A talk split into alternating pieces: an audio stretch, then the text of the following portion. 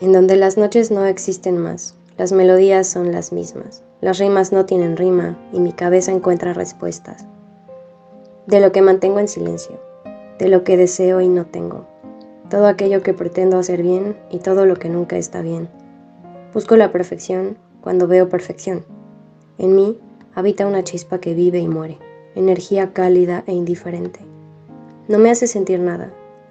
Me recuerda que soy y seré. Nada, nadando y flotando en el todo, entendiendo la unidad. No soy el mar rosa, el cielo naranja, ni el aburrido espesor de mi saliva, ni mis pies, ni mi cabeza o mi alma. Nada de eso, pero todo eso. Infinidad de causas. Causa primera entre lo que existe y no existe, un discernir.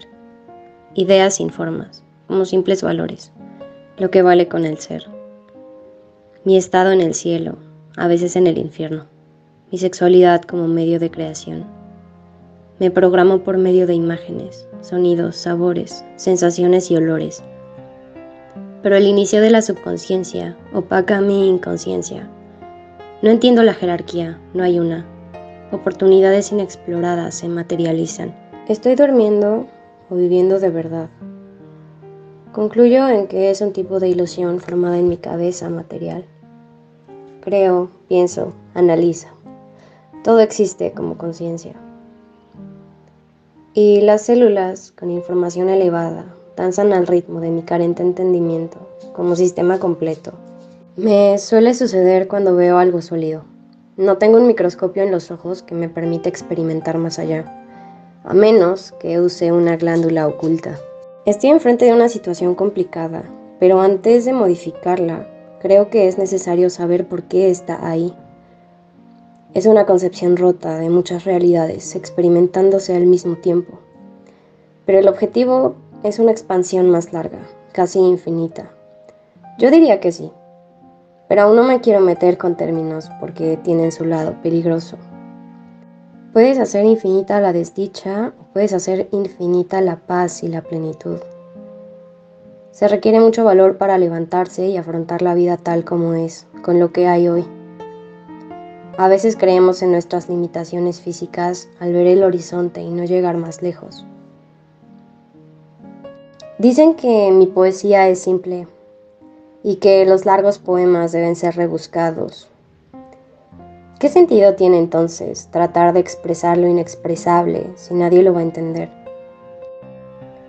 Y no soy nada en el ego que me compara, pero soy todo en la conciencia que me hace ser yo misma, lo que fluye.